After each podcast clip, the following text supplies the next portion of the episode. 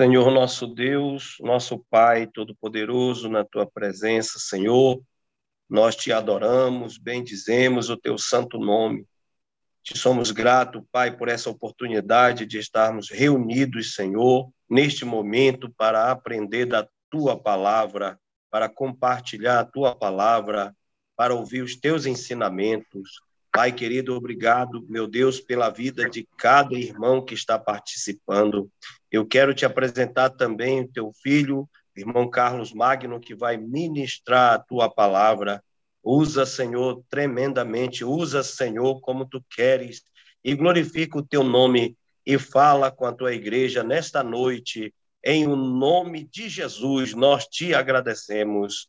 Amém e amém. Amém. Amém. Amém. Amém. Amém.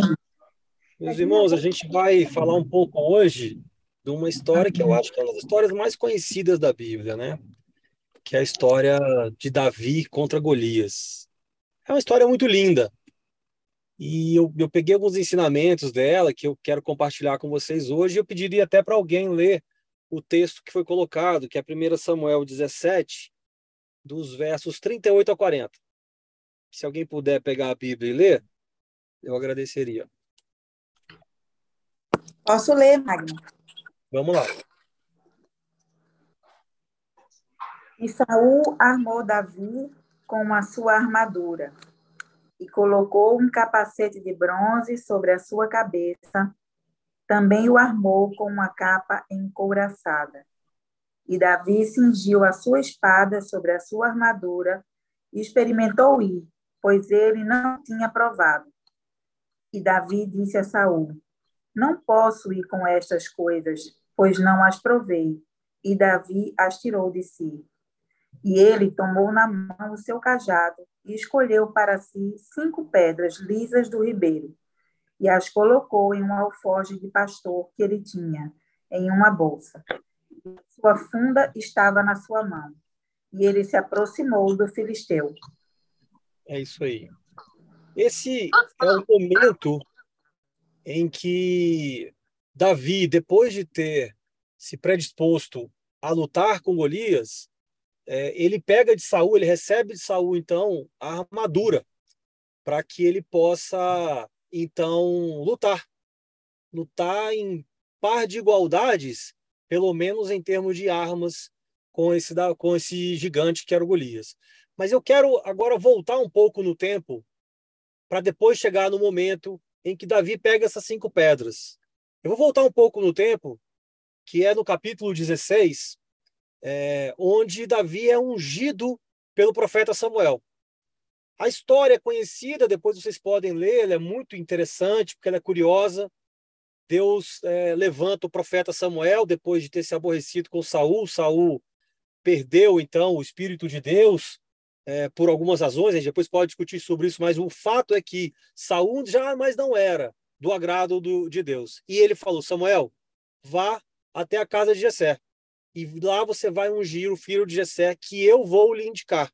E ele fala ainda assim, que é muito interessante: é, não olhe para a aparência. Não olhe para a aparência. Então Deus fala isso para Samuel.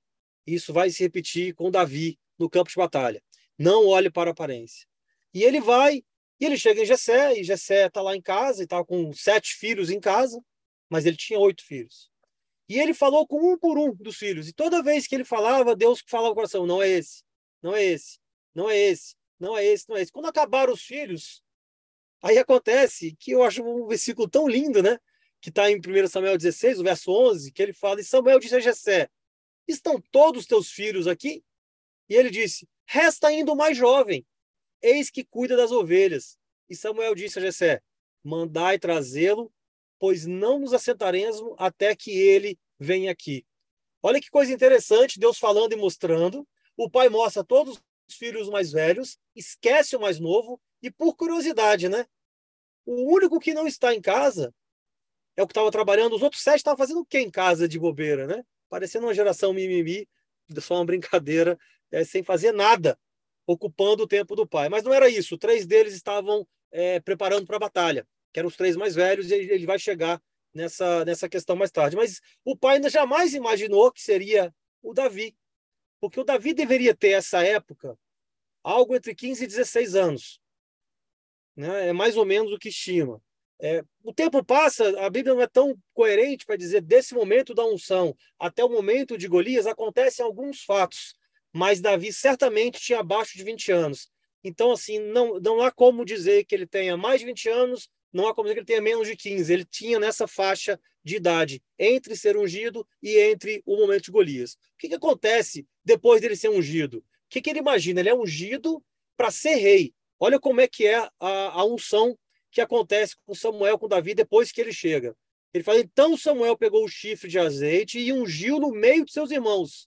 E o Espírito do Senhor veio sobre Davi naquele dia em diante.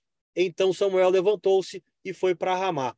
Isso aconteceu, ele é ungido, e a pergunta que me veio: o que, que ele vai fazer depois de ser ungido? Ele saiu dali, foi pronto para batalha, já foi matar o Golias? Ele acabou de ser ungido. Deus deu todo o poder para ele, ele estava cheio do Espírito. Não, ele continuou cuidando das ovelhas. Ele continuou fazendo aquilo que ele sempre vinha sendo feito. Aquilo que era propósito dele, aquele que tinha se comprometido com o pai dele, que era cuidar das ovelhas.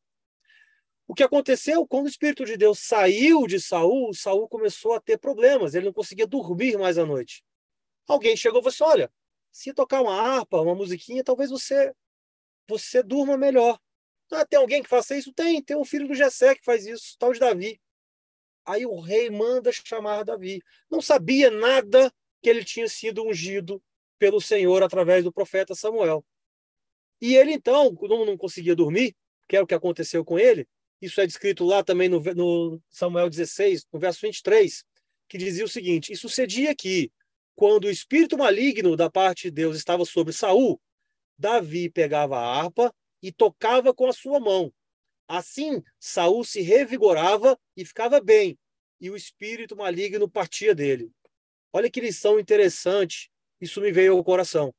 Quando a gente está cheio do espírito, a gente transborda mesmo que o outro, outra pessoa, quem está ao seu lado, não esteja com o mesmo espírito ou esteja até mal. O transbordo de Espírito de Deus é uma das coisas mais lindas que a gente consegue ver nesse momento. Isso, para mim, isso eu estou antes de Golias. Isso aconteceu tudo antes de Golias. Então, Davi cuidava das ovelhas, Davi tocava harpa à noite para Saul dormir, e Davi depois Saul colocou ele para cuidar das armas. Ele era a pessoa que limpava as armas e cuidava das armas do, do, do reinado. E o que estava acontecendo com isso é a minha leitura que eu quero passar para vocês. Deus estava, depois de ungir Davi, Deus precisou preparar Davi para que ele assumisse o reino. Ele continuou com as cordeiros, ele tocou harpa, transbordando o seu espírito, ele cuidou das armas, ele participou do dia a dia do rei Saul. Para quê? para que ele conhecesse os protocolos do que ele seria no futuro. Então Deus estava aos poucos preparando Davi para ser efetivamente o rei. E o que acontece assim, é, um pouquinho antes ainda do que a gente leu das pedras, o pai de Davi pede para que ele vá entregar então comida aos irmãos que estão no campo de batalha. Tem três dos irmãos dele. Como eu disse, aqui há de se entender que ele tinha menos de 20 anos e ele tinha quatro irmãos entre ele e esses três irmãos, então por isso que alguns sugerem que ele tinha 16 anos, outros sugerem que ele poderia ter até 20 anos, mas é, ele era muito jovem quando ele foi então ao campo de batalha. O que, que o pai fala? Davi, vá entregar comida aos seus outros irmãos que estão no campo de batalha. Eram três irmãos que estavam lá, a Bíblia deixa claro isso. Aqui me veio uma coisa à cabeça, né? Eu fico imaginando o filho mais novo recebendo essa ordem do pai. Pô, pai, eu já cuido das ovelhas, eu toco harpa, eu cuido das armas. Porra, eu tenho que entregar comida? Caramba, pai, manda meus outros irmãos, estão aí sem fazer nada, não sei o que eles estão fazendo. Na guerra eles não estão. Que, que eles estão fazendo? E quantas vezes a gente se coloca assim? Que a gente recebe uma ordem dos nossos pais, de alguém de autoridade, fala, pô, manda outro, faz outro. Mas é Deus cumprindo o seu propósito. Então, Davi foi, mais uma vez, para que fosse cumprido o propósito, então, de Deus. E aí vamos, então, chegar no momento do texto que nós lemos, que Davi pegou cinco pedras. e me intrigou demais. Toda vez que a Bíblia é muito explícita sobre uma data, sobre um número, sobre coisas assim, eu, eu tento ir um pouco a fundo para ver o que, que ele quis dizer com isso. Como é, na Arca de Noé, que, que é muito explícito. Ela pousou no 17 dia do sétimo mês, para dizer que era o mesmo dia que ele saiu do deserto, que era para dizer que era o mesmo dia da, da ressurreição. Quer dizer, a, a Bíblia é muito clara muitas vezes para te dar algum, alguma conexão. E aqui eu fui estudar um pouco, e eu não sei quantos sabiam disso, eu fui saber recentemente, que ele pegou cinco pedras, não é porque ele achou que ia errar a primeira. Eu vou dizer por que, que ele achou que não, não ia achou que ele ia errar a primeira. Eu vou ler um texto que está em Juízes, que fala sobre as técnicas do, do, de alguns povos, que diz o seguinte: é Juízes 20, 16. Não precisa abrir que eu vou ler para vocês. No meio de todo esse povo, havia 700 homens canhotos escolhidos, cada qual era capaz de arremessar pedras à largura de um fio de cabelo e não errar. Então, existiam homens que eram os, os que Davi, segundo a história, foi criado sobre algumas culturas bejanimitas, que ele usava isso para cuidar das ovelhas. Ele conseguia, então, atirar uma pedra à distância de um fio de cabelo, a grossura de um fio de cabelo. Bota um fio de cabelo lá que eu vou acertar. Tamanha era a precisão. Quer dizer, a Bíblia nos diz claramente que é possível ele mirar no lugar e ele acertar exatamente aquele lugar, que foi o lugar o único lugar que estava é, sem proteção de Golias, que foi a testa dele. Então, era possível ele acertar com uma única pedra. Então, por que, que ele pegou cinco pedras? Porque não existiam somente um gigante, existiam cinco gigantes. Aí eu fiquei pirei a cabeça. Como isso? Existiam cinco gigantes? Não fala nesse texto, mas na cultura judaica, se você conversar com um cara judeu, é muito natural para ele, não, cara, tinham cinco, tinham cinco gigantes.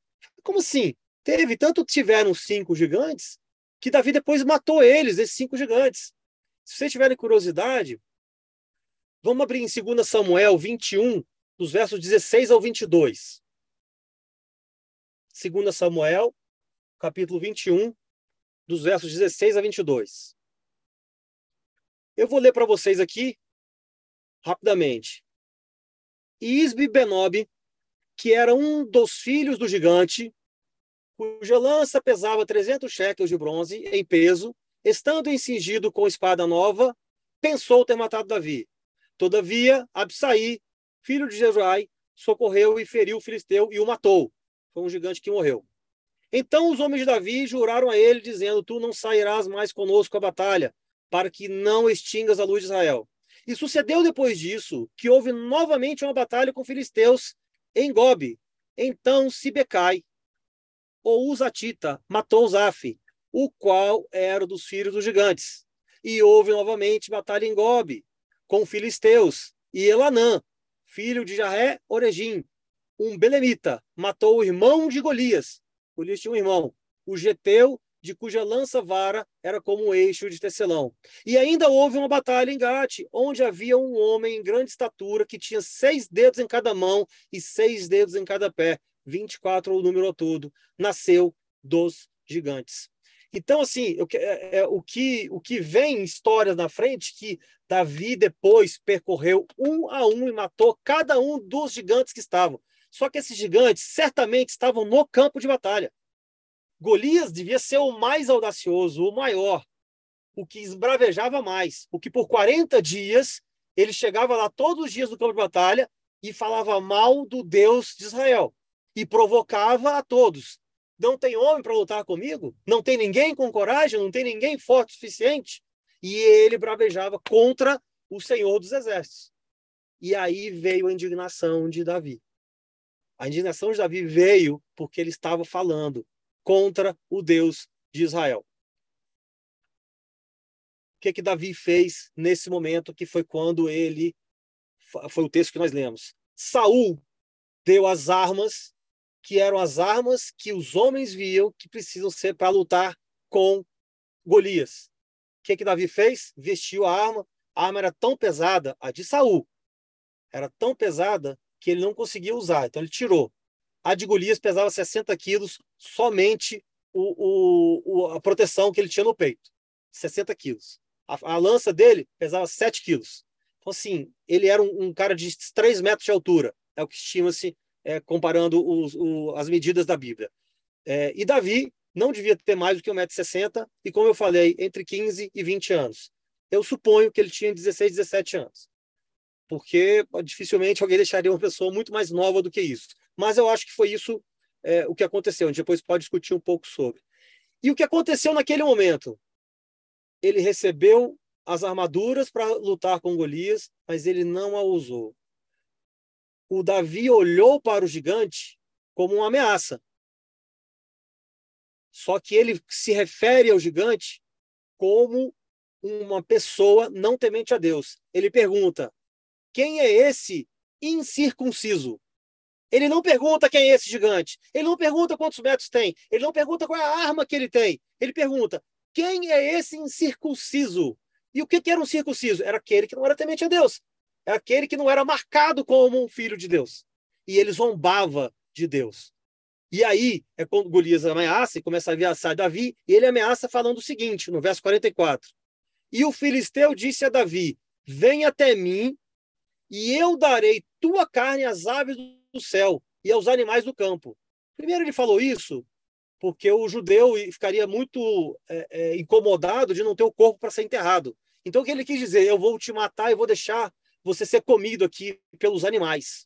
Só que Davi ele rebate de uma forma como Deus ensinou ele, como ele estava sentindo, como ele era o cara segundo o coração de Deus. Davi diz o seguinte: Tu vens a mim com uma espada e uma lança e com um escudo, mas eu vou a ti em nome do Senhor dos Exércitos, o Deus dos exércitos de Israel, a quem tu desafiaste. Então Davi não pegou nenhuma arma que estava à visão, ninguém, ele não imaginou que ele iria lutar contra Golias com as mesmas armas de Golias. Ele estava lutando com o Deus dos exércitos. E aí eu vou estar tá finalizando falando dos, do, do, das mensagens que vieram para mim. A história a gente conhece. Davi então jogou uma pedra, uma única pedra. Ele acertou na testa de Golias. Golias caiu de frente com a cara no chão. Ele correu até Golias. Ele não tinha uma espada. Ele pegou a espada de Golias e ele arrancou a cabeça de Golias e levou isso como troféu. Essa história podem, podem ler depois, mas esse é o resumo do que aconteceu na história. E o que, que eu gostaria de falar um pouco de lições disso, né? Que Davi não se preparou para lutar, ele não se preparou para ser um guerreiro. Ele estava preparado para as coisas que Deus deu de propósito para ele. O que, que Deus deu de propósito até então? Cuidar de ovelhas.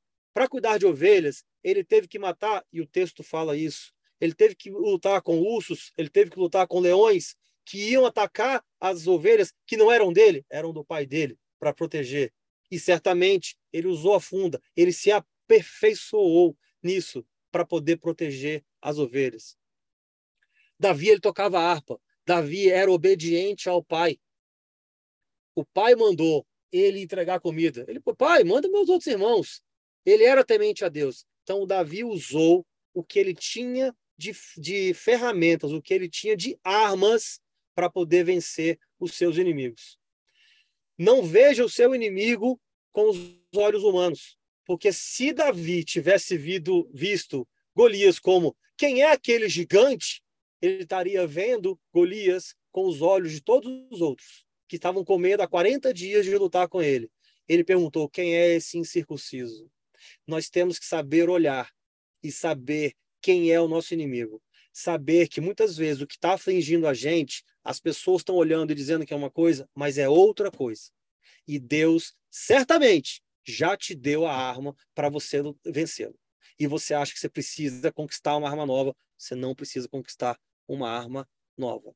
Então não veja os seus inimigos com os olhos humanos ou os olhos de outras pessoas. Às vezes é preciso usar a arma do inimigo para derrotá-lo ao invés da sua própria. Isso eu acho, isso eu vi uma coisa de um pastor falando que eu achei muito interessante, que muitas vezes para atingir um público, ele precisa usar a arma que o público está vendo no momento. E ele citou assim, por que, que falo que eu sou um pastor? Isso é um pastor falando, tá? Por que, que fala um pastorzinho é, é, é, cool, da moda, que fala no YouTube, que tem não sei o que, TikTok e tal? Porque ele está usando a arma do outro, do inimigo, para chegar no povo de Deus que são precisos. O que ele quis dizer com isso? Às vezes é necessário usar essa arma. Às vezes, a arma final para a gente derrotar o inimigo é a arma dele. A minha vai permitir que eu chegue lá e derrube-o. E às vezes eu preciso usar a arma dele para enfrentá-lo também. Um ensinamento que veio do texto. É, Deus usa o improvável. Davi era completamente o improvável. Para Samuel, ele era o improvável. Samuel falou: Não olhe para a aparência.